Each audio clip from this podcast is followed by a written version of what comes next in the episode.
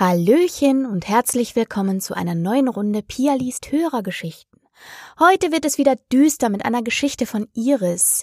Iris hat mir ihre Geschichte an kontakt.pia-liest.de per E-Mail geschickt. Das könnt ihr auch tun, wenn ihr möchtet, dass eure Geschichte an einem Mittwoch hier bei Pia liest in der Hörergeschichten-Rubrik gelesen wird. Liebe Iris, vielen Dank für diese tolle Geschichte, großartig geschrieben. Ich bin vollkommen baff darüber, wie talentiert ihr durch die Bank alle seid, die ihr mir Geschichten schickt seit Monaten. Äh, ja, vielen Dank dafür. Und an dieser Stelle noch eine kleine Triggerwarnung. In der Geschichte wird das Thema sexueller Missbrauch an Kindern zumindest touchiert. Auf jeden Fall äh, ist dieses Thema mit Kern der Geschichte. Falls es also schwierig für dich ist, dann überspring bitte diese Folge von Pia liest. Und wir hören uns in der nächsten Woche wieder. So, jetzt wünsche ich euch ganz viel Spaß. Gehabt euch wohl. Bis bald.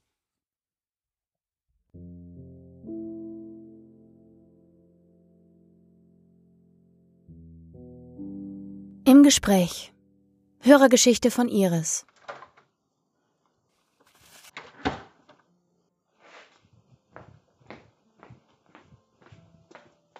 So, wo fange ich denn am besten an, damit Sie mir folgen können?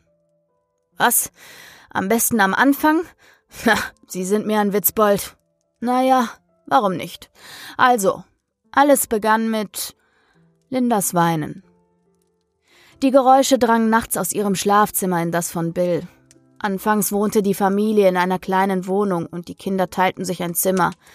Als Linda gerade zu ihnen gekommen war, hatte Bill einen Stuhl neben der Wiege stehen, um zu ihr hineinzuschauen. Die Eltern hatten Angst, dass er womöglich hineinklettern würde, wenn ihm der Stuhl keinen guten Platz geboten hätte. Dann wäre das Bettchen mit Sicherheit umgekippt. Also arrangierten sie sich damit und tatsächlich stürzte der Vater nur einmal nachts über den Stuhl. Später standen zwei Kinderbetten im Raum.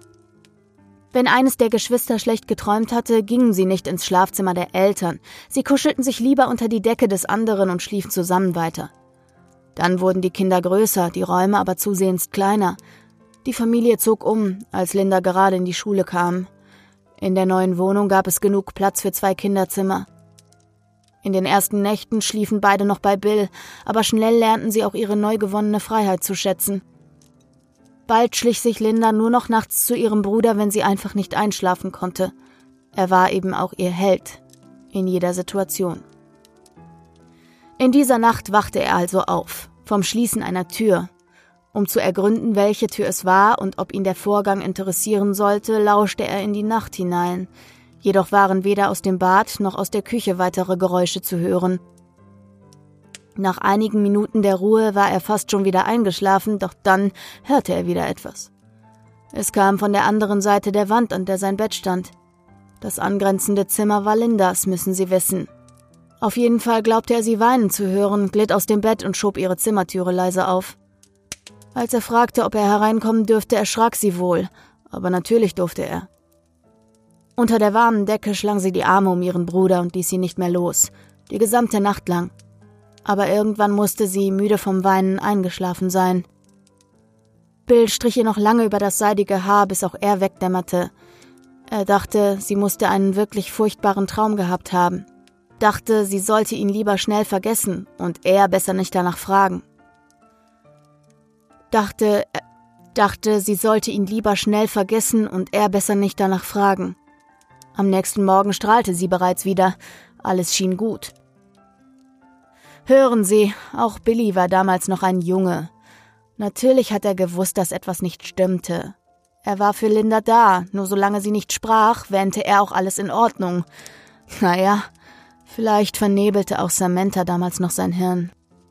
Wie dem auch sei, nach wenigen Tagen erwachte er erneut in völliger Dunkelheit und hörte ein leises Weinen. Natürlich ging er auf der Stelle wieder zu seiner Schwester und fand sie aufgelöst vor, Sie drückte sich an seinen Körper, aber diesmal fragte er, was los sei. Sie schüttelte nur den Kopf an seiner Brust, wollte lieber nicht reden, wollte nur vergessen und schlafen. Billy erklärte mir später, dass ihn in diesem Moment die Angst zum ersten Mal erfasste. Seine wunderbare kleine Schwester wollte ihn nicht einweihen. Es musste mehr als ein böser Traum gewesen sein. Deshalb versuchte er es am Nachmittag darauf erneut. Die Geschwister waren von der Schule gekommen und machten vielleicht Hausaufgaben im Wohnzimmer oder lasen oder sowas. Zumindest fragte er sie, warum hatte sie in der Nacht geweint? Warum wollte sie nicht einweihen? Wie oft ging es ihr so? Was konnte er für sie tun? Aber das Mädchen wollte nicht antworten. Sie zierte sich nicht, nein. Sie saß wie versteinert da. In ihren Augen muss auch etwas wie Angst geleuchtet haben. Schließlich schwiegen sie eine Weile, bis sie sagte, dass Vater nachts in ihr Zimmer kam. Bill sah sie verständnislos an. Er begriff nicht, was sie damit sagen wollte. Vater brachte sie doch nicht zum Weinen? Warum besuchte er nur eines seiner Kinder? Aber aus seiner Schwester war nicht mehr herauszubekommen. Sie bat ihn inständig bloß nicht mit seinem Vater zu sprechen, also willigte er ein und versuchte es mit einem Vorschlag. Er würde in der nächsten Nacht gleich bei ihr schlafen. So wäre sie vor allem und jedem beschützt. Und das muss sie dann beruhigt haben. So passierte es. Sie lagen beide in Lindas Bett und mitten in der Nacht ging die Tür ihres Zimmers auf. Herein trat der Vater und schaute sie verwundert an. Doch schließlich deckte er die beiden Kinder nur gut zu und ging aus dem Raum. Linda schlief durch. Bill war zufrieden. Die nächsten Nächte blieb er noch bei ihr. Zweimal kam auch der Vater, danach nicht mehr. Wissen Sie, damit hätte alles enden können und nichts wäre geschehen. Damit hätte alles irgendwie enden sollen. Nun, Sie wissen, dass es das nicht tat, sonst würde ich nicht weitersprechen. Damals haben wir wohl den glücklich sorglosen Billy verloren, den wir alle so gerne gemocht hatten. Irgendwann darauf muss er sich von Samantha getrennt haben. Damit begann ein kleines Vorstadtdrama. Ich hoffe, Sie verstehen, was ich Ihnen damit sagen möchte. Billy war da, das war er immer. Er hat sich um seine Schwester gekümmert und seinem Vater, damals noch ohne es wirklich zu wissen, die Stirn geboten. Aber irgendwann schien alles wieder in bester Ordnung. Niemand trat nachts in Lindas Zimmer. Sie schlief wieder gut und war glücklich, so dass sich Bill wieder in sein eigenes Bett legen konnte. Doch irgendwann war er wieder da. Der Vater. In dieser Nacht wachte Billy nicht auf. Erst am nächsten Morgen sah er das übermüdete Gesicht seiner Schwester. Glasige, verquollene Augen, kein einziges Lächeln und die ersten Augenringe ihres jungen Lebens. Auf alle Fragen antwortete sie nur abweisend, dass sie eben schlecht geschlafen habe, sonst nichts.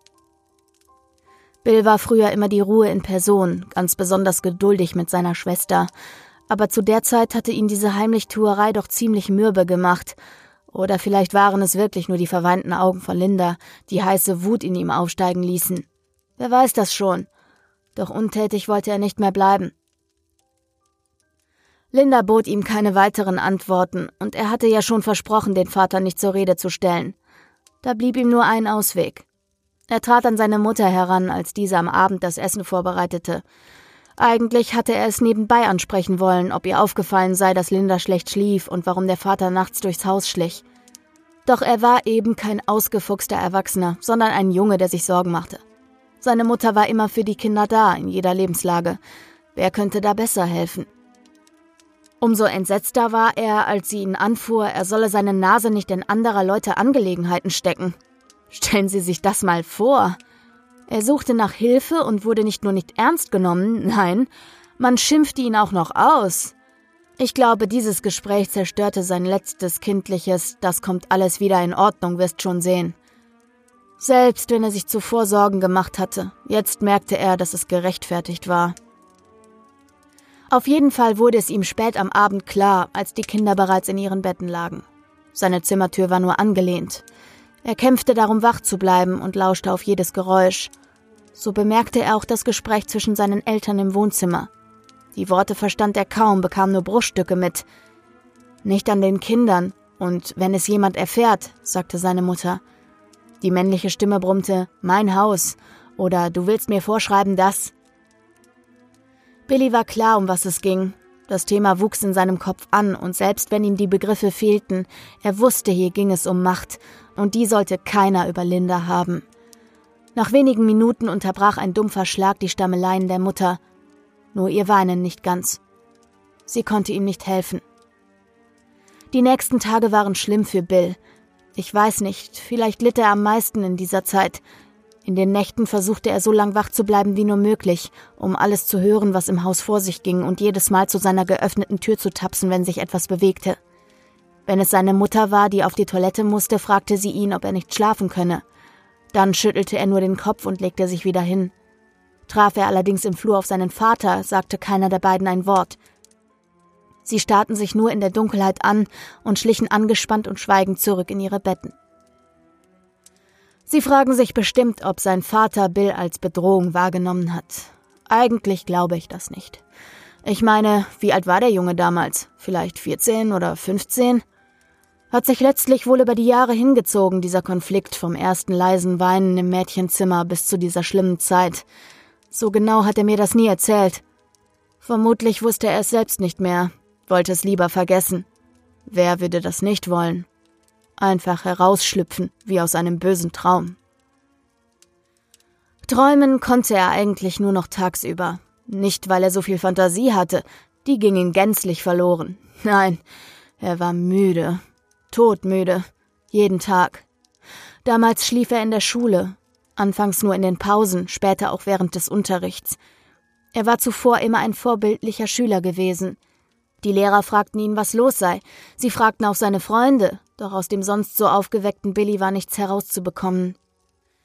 Wäre das alles länger so weitergegangen, hätte er großen Ärger, sicher auch einen Verweis bekommen. Hätte sich noch weiter von seinen Freunden entfernt. Verdammt, wie ich es mir gewünscht habe. äh, entschuldigen Sie. Ich weiß, wissen Sie, das ist wirklich schwer. Ich weiß ja genau, was jetzt kommen wird. Damals hatte ich es natürlich nicht gewusst. Ob ich für heute Schluss machen möchte? Zum Teufel nein. Wenn ich das jetzt nicht zu Ende bringe, tue ich es vielleicht niemals. Also, an einem Nachmittag wollte er nur zu einem Freund gehen. Sie wollten etwas Fußball spielen und das erzählte er der Familie am Frühstückstisch. Mehr nicht. Es brauchte nur diesen einen Satz. Aber wie hätte er es ahnen sollen? Ihn trifft doch gar keine Schuld. Er. Er wollte nur mit seinen Freunden spielen. Ich will, dass Sie das verstehen. Bill trifft keine Schuld. Ein Kind, mehr war er nicht. Kaum ein Jugendlicher. Einfach nur ein Junge. Dieser Junge blieb nach der Schule nicht lange auf dem Fußballplatz. Zum Rennen fehlte ihm die Energie und bald, an die Herbstdämmerung war noch gar nicht zu denken, ging er nach Hause. Wollte sich ins Bett legen und dringend benötigten Schlaf nachholen. Kinderkörperschlaf. In der Einfahrt sah er das Auto seines Vaters. Jeder Mensch hat so einen kleinen Nervenknoten. Er schwebt knapp über dem Magen und vollführt ein markantes Ziehen, wenn man sich unwohl fühlt. Genau diese Elritze meldete sich bei dem Anblick und Bill beschleunigte seinen Schritt. An der Tür angelangt zitterten seine Hände so sehr, dass er den Schlüssel kaum ins Schloss bekam. Dabei schalt er sich flüsternd als Übertreiber, doch nicht so überzeugt, dass er es sich hätte glauben können. So gern er sich selbst beruhigt hätte, die aufkeimende Panik bekam er nicht mehr in den Griff. Die Treppe rannte er hoch, immer zwei Stufen auf einmal nehmend, bis er an ihrer Wohnungstür stand. Hier glaubte er es bereits zu hören. Ob das möglich war? Ein langer Flur und zwei Türen trennten ihn noch von Lindas Zimmer, und doch glaubte er es schon zu hören. Ich weiß nicht, ob es stimmt. Ich weiß nur, dass er nicht anhielt, keine Schuhe auszog, kein Wort des Grußes vorausschickte. Er stürmte direkt in das Zimmer seiner kleinen Schwester, und dort sah er sie. Sah sie und ihren Vater, sah sie auf dem Bett, sah nackte Haut, Tränen auf dem Gesicht seiner Schwester, kleine Tropfen Blut auf den Laken. In diesem Moment machte es beinahe hörbar Klack in seinem Kopf. Er sah, was dort passierte, verstand es, aber vor allem sah er seine Schwester, verlassen und verletzlich. In seinem Kopf begann alles zu schreien, und er öffnete den Mund, um es hinauszulassen. Da waren keine Worte, nur ein gutturaler, scheppernder Ton, der immer weiter anschwoll. Es gab keinen klaren Gedanken mehr, nur diesen Beschützerinstinkt, den Wunsch nach Gerechtigkeit, vielleicht sogar nach etwas wie Rache. Seine Hand griff zur Seite und er erwischte ein Schulbuch, so eines mit festem Einband. Er hätte es anschauen können, hätte sprechen, um Hilfe rufen können. Doch das tat er nicht. Er schlug damit auf den Mann ein, der es gewagt hatte, diese eine Grenze zu überschreiten. Der Vater hob die Hände, um sein Gesicht zu schützen. Er sagte irgendetwas, doch Bill konnte ihn nicht verstehen. Er kannte keine Beherrschung mehr, kein Pardon. Linda kroch vom Bett, sie heulte und schrie, er solle endlich aufhören, doch ihre Stimme konnte ihn nicht beruhigen, sie stachelte seine Wut nur noch weiter an. Seine Muskeln spannten sich an. Wieder und wieder. Bis er keine Gegenwehr mehr spürte. Bis er sich selbst weinend auf dem Boden zusammenkrümmte. Bis Linda, zitternd in einer Ecke ihres Zimmers, aufhörte zu schluchzen. Bis der Vater reglos vom Bett hing, das völlig zerschundene Gesicht auf dem Teppichboden. Bis einfach alles vorbei war. Das meine ich auch so. Alles war vorbei. An diesem Nachmittag hörte Billy auf zu existieren. Niemand hatte ihn mehr so genannt. Er hieß nur noch Benjamin, und mit seinem Namen verlor er alles andere, seine Familie, seine Freunde, seine Pläne für die Zukunft. Aber allem voran verlor er Linda. Das muss das Schrecklichste für ihn gewesen sein. Sie hatte alles mit angesehen, stand unter Schock. Niemals mehr würde er das Entsetzen in ihren Augen vergessen können und wie sie weggerannt war, als er seinen Arm um sie legen und sie trösten wollte. Sie sprach kaum noch ein Wort, umarmte ihn nur noch nach seiner Gerichtsverhandlung, aber nicht auf der Beerdigung. Er sah sie nicht wieder. Wer könnte es ihr auch übel nehmen? Natürlich versuchte die Mutter für ihre Kinder da zu sein, doch es war schlichtweg unmöglich. Sie hatte ihren Mann verloren, gab sich mit Sicherheit die Schuld an den Geschehnissen, die sie doch hätte verhindern können, wenn sie nur früh genug und mit Entschlossenheit eingeschritten wäre. Benjamin konnte sie nur noch gut anziehen für die Verhandlungen und ihm die Koffer packen, als er in den Jugendvollzug geschickt wurde. Was sie für Linda tat, weiß ich nicht, aber ich hoffe, die beiden konnten sich irgendwann zusammenraufen, noch ein gutes Leben führen. Benjamin kehrte nicht nach Hause zurück. Die Volljährigkeit entließ ihn in die Welt dort draußen und seine Familie aus jeglichen Verpflichtungen. Das war's. Schlicht und ergreifend. Das war alles. Nun, das war sie, die Geschichte, die ich Ihnen zu erzählen hatte. Bestimmt nicht, was Sie erwartet hatten, oder? Nun ja, für mich kam es eigentlich ebenso überraschend. Dann gehen Sie jetzt endlich. Ich bin ein alter Mann und brauche meine Ruhe.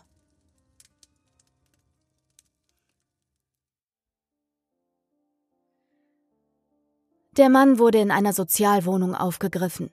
Er wohnte noch nicht lange dort, aber die Zimmer sahen heruntergewirtschaftet und verdreckt aus. Ob sie schon in diesem Zustand übergeben wurde, konnte im Nachhinein nicht mehr festgestellt werden. Unter den Vermietern dieses Schlages war es gang und gäbe, Bruchbuden an Sozialhilfeempfänger zu vergeben sollten die sich darum kümmern, es bewohnbar zu machen. Herr Matthews Äußeres und sein Auftreten machten ansonsten einen recht gepflegten Eindruck. Wir wurden von Nachbarn auf ihn aufmerksam gemacht. Sie beschwerten sich über nächtliche Ruhestörung und sein verschrobenes Verhalten. In einigen Nächten führte er wohl laute Streitgespräche, Weinen und Schluchzen war zu hören. An einem Abend tönten Schmerzensschreie durch die geöffneten Fenster, weswegen wir letztlich verständigt wurden. Er befand sich allein in seiner Wohnung und wies selbst keine Verletzungen auf. Doch sein Verhalten veranlasste uns dazu, ihn vorläufig mitzunehmen. Er verhielt sich, als wäre noch jemand anderes im Raum und unterhielt sich mit ihm. Als die Einsatzkräfte ihn baten, seinen Mantel anzuziehen und mitzukommen, leistete er keinen Widerstand, verabschiedete sich nur höflich bei seinem Gesprächspartner und schloss die Tür hinter sich ab. Unterhaltungen mit den Nachbarn ergaben, dass er durchaus häufig Selbstgespräche führte, sowohl im Haus als auch auf der Straße. Ansonsten wussten sie kaum etwas über ihn. Er war nie unfreundlich gewesen, pflegte aber auch keine Freundschaften mit anderen. Man konnte uns nur noch an eine nahegelegene Kneipe verweisen, in der Herr Matthews wohl regelmäßig einkehrte.